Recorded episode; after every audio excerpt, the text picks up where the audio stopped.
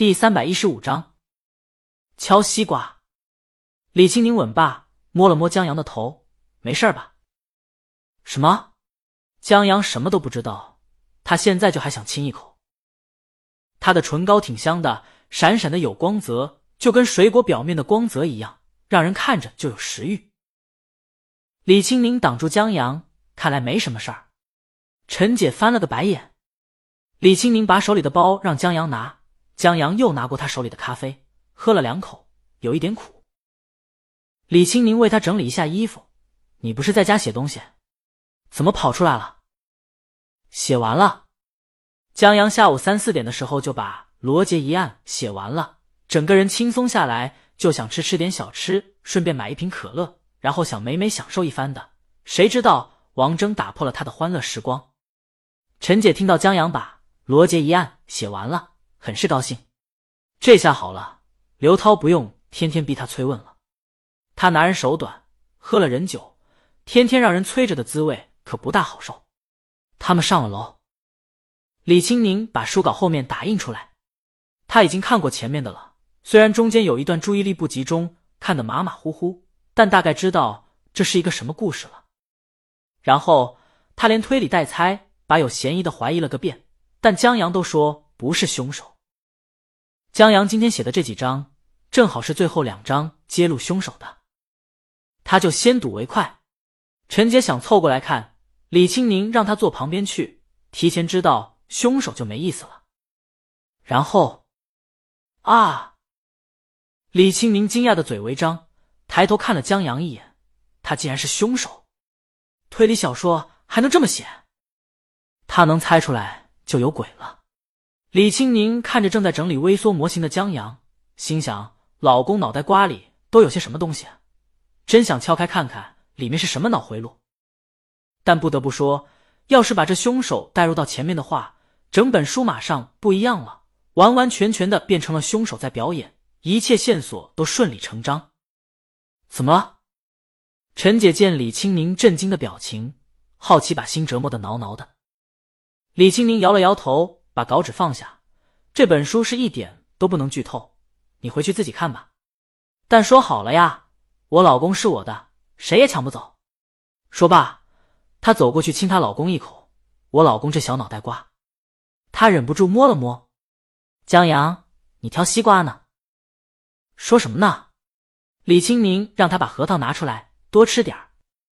陈姐让李青宁彻底勾起了好奇心，她也知道。推理小说不能剧透，就又简单聊了几句，回家去了。到家的时候，徐光正已经把晚饭做好了，洗手吃饭了。陈姐却顾不上，等一下，她先把稿子打印出来。陈姐本来就是喜欢推理，更不用说好奇心已经让李清明勾起来了。他倒要看看这推理小说究竟有多神。清明他是知道的，很少有能让他那么失态的。难道这本书真的神的不行？当然，也保不准爱屋及乌，李青宁在夸张呢。毕竟这书是她老公写的。在打印机忙碌的时候，她坐下来用饭。吃罢饭以后，她把饭碗一推，让老徐洗碗。老徐不服气，饭就是我做的，这太不公平了。陈姐双眼一眯，当心我咬你啊！她女儿看着妈妈进了书房。恨铁不成钢，老爸，你身为一家之主的威严呢？鄙视你，你就是一个妻管严。你个小孩子懂什么妻管严？这是夫妻间的忍耐。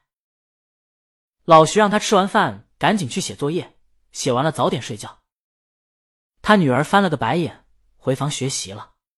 老徐拎着碗筷进了厨房，一一摆到洗碗柜里，又麻溜的把厨房收拾了，把地拖了，把脏衣服洗了。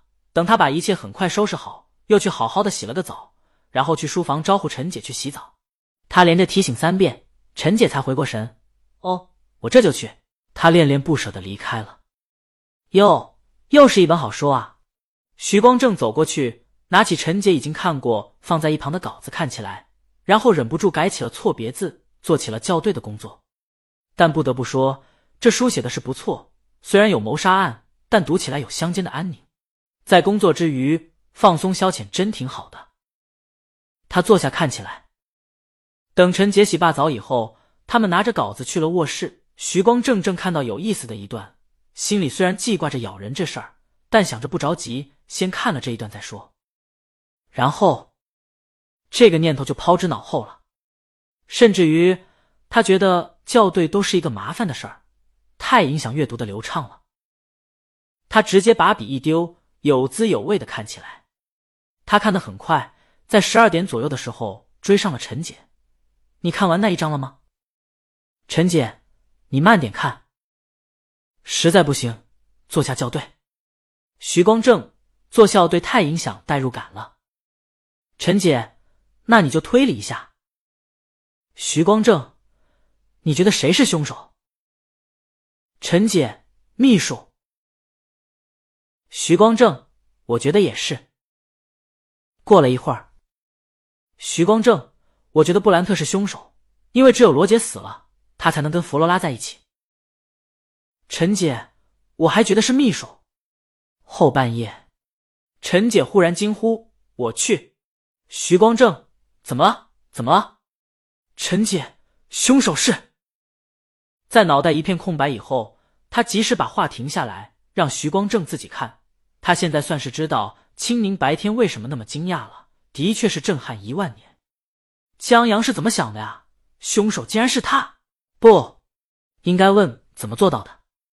他和徐光正猜了很多人是凶手，但就是没猜到是他。这不仅仅是叙述的问题，他还很巧妙的把凶手隐藏了，但又把线索全部给盗了。这让他们知道凶手以后，转眼去看，几乎所有线索都在那儿摆着了，除非凶手坦白，不然作者。能给的破案线索也就那么多了，余下的全得靠读者去推理了。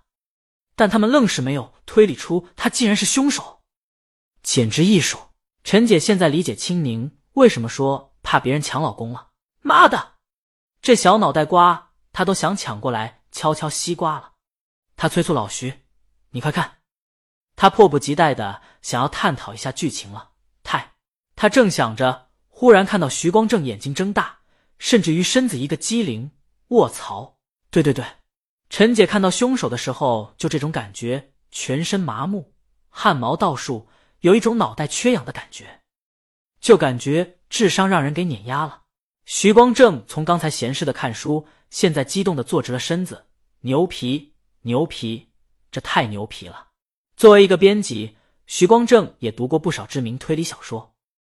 他甚至还受刘涛的影响，做过一套面向儿童的推理童书，所以他在看这儿的时候，太懂这本书的厉害和颠覆性了。大魔王老公牛皮呀！